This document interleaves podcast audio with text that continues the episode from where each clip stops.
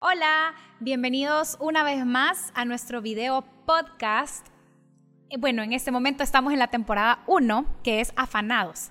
Y hoy vamos a continuar con el segundo episodio, y es el afán y el fracaso. En un mundo ajetreado que nunca para, donde hablamos de todo y de nada. ¿Qué tal si tenemos conversaciones del cielo? Cuando estás afanado porque el fracaso te persiga o estás afanado porque el fracaso ya está en tu vida. Y con mi esposo, ahorita nada más y nada menos, estábamos platicando acerca de, de un momento súper crucial en nuestra vida y fue el año pasado, eh, antes de la pandemia.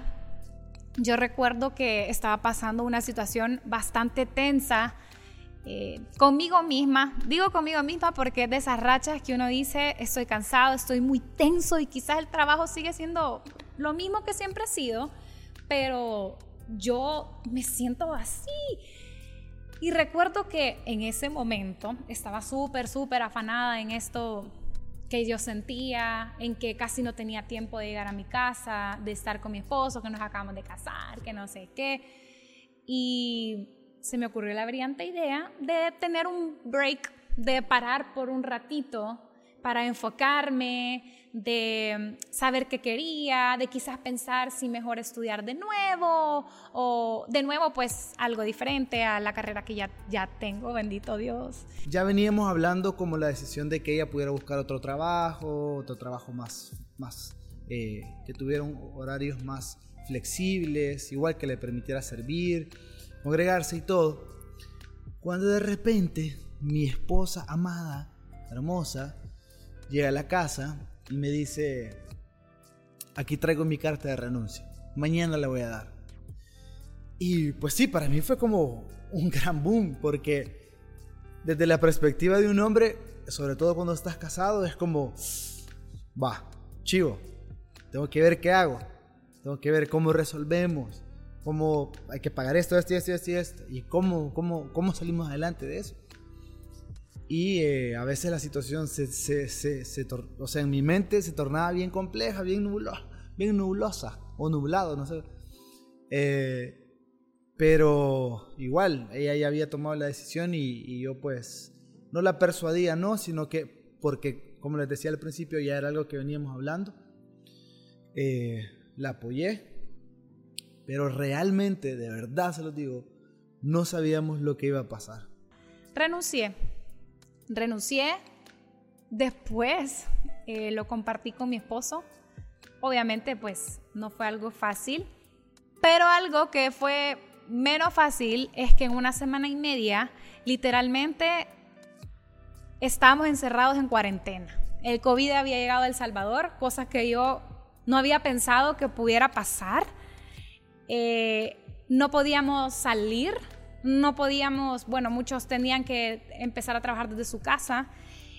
Y yo me encontraba en un nuevo afán de entender que era un momento crítico para el mundo y yo estaba sentada de manos cruzadas, sin trabajo, en, pensando en cómo, cómo, cómo íbamos a hacer lo, el resto de los días, porque en ese tiempo uno pensaba que quizás eran 15 días o un mes lo que íbamos a estar encerrados. Hasta cierto punto, si puedo ser honesto con ustedes, yo me sentí muy afligido, me sentí muy nervioso porque eh, en nuestra casa los dos trabajamos, pero entre los dos podíamos sacar adelante el, el proyecto que, que, nos, que nos empezamos a armar cuando recién nos casamos.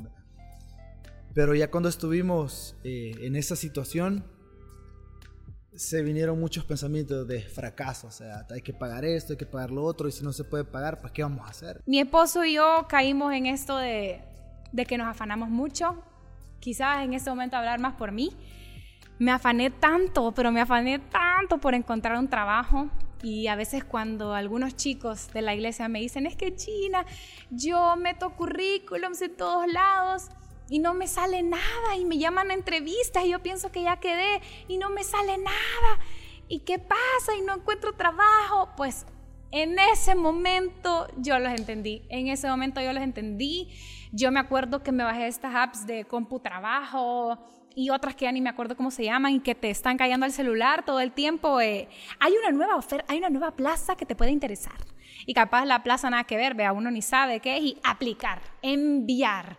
Y yo decía literalmente me encanta mucho escribir. No tengo, no es que soy súper organizada, pero me gusta escribir.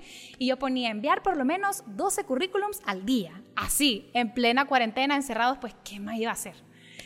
Y mm, me acuerdo que yo me afanaba llenando los campos. Hay una de estas aplicaciones que uno se tarda como tres días en llenar su currículum porque no pueden subir uno el propio.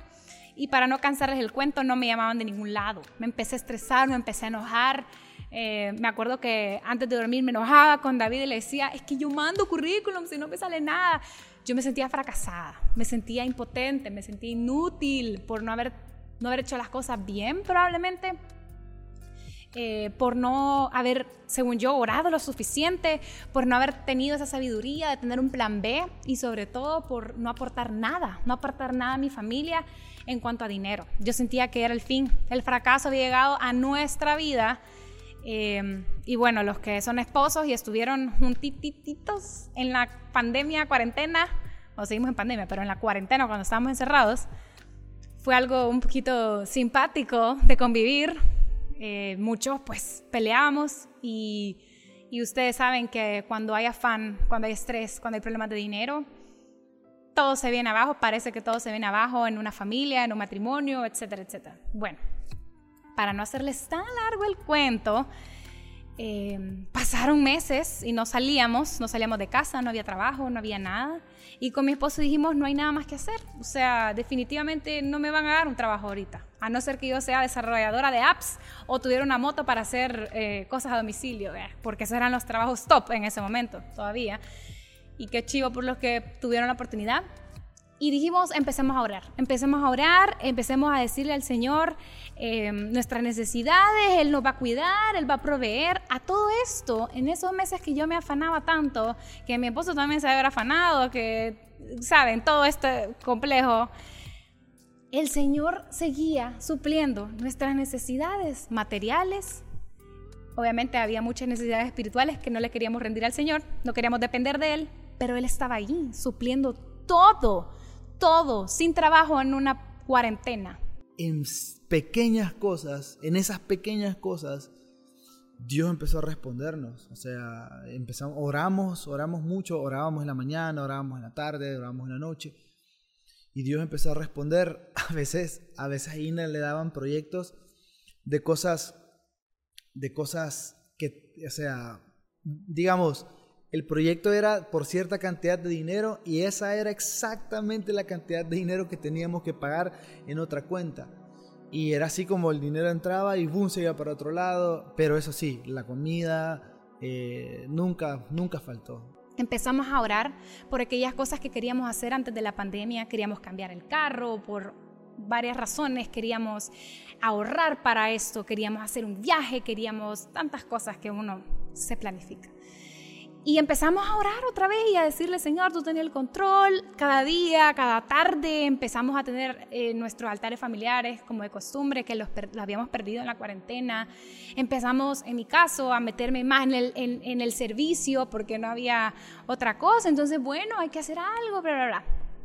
Para no enfatizar tanto en, en, esta, en esta etapa de tristeza, Estábamos tan cegados de que el Señor estaba ahí siendo tan fiel, estaba supliendo y seguía supliendo cada necesidad de nuestra vida. Creo que nunca antes habíamos sido tan ordenados con nuestros pagos como en, como en ese momento que yo no tenía trabajo, que, que todo estaba tan difícil en el país. No nos hizo falta nada, literalmente nada. Y el Señor pues literalmente iba guiándonos, iba firmando nuestro corazón iba cumpliendo algunas peticiones por su gracia y misericordia. Y en todo este proceso yo no podía entender el propósito. Hasta mucho tiempo después pude comprender la palabra dependencia. Dependencia en el Señor quita el temor de que el fracaso esté a la puerta de la esquina para devorarte. Porque el fracaso no tiene poder, sino obviamente el Señor. No les digo que van a dejar de sentirse como fracasados, van a dejar de tener ansiedad, o van a dejar de, sentirse eh, estresados por las realidades de la vida, pero son cosas que en la medida en la que seguís avanzando, Dios te va abriendo puertas. Puede ser que tú te sientas muy fracasado en el lugar donde estás, en el trabajo que estás, eh, en, digamos, las, el carro que tenés, o, puede ser que por, por, causa de una relación te sentís fracasado, o cualquier punto que te haga sentirte así, tenés que seguir caminando. Obviamente, seguir caminando significa buscar a Dios, eh, buscar dirección, pedir consejería, eh, buscar amigos que te ayuden a, caminar, que te aconsejen buenas cosas. Eso es algo muy práctico. Seguí avanzando, no te detengas. Dice Mateo 6:34, así que no os afanéis por el día de mañana, porque el día de mañana traerá su afán. Basta a cada día su propio mal aunque tú creas saber qué es lo mejor para ti y estés a punto de tomar una decisión creyendo que es lo mejor para ti, o quizás el miedo al fracaso te paralizó. Solo rendile esas decisiones que quieres tomar, esas peticiones al Señor, ese plan A y ese plan B, aunque sea súper organizado, y el Señor va a hacer lo mejor y no dudes que se va a glorificar. No dudes que se va a glorificar si tú se lo entregas al Señor y sos obediente.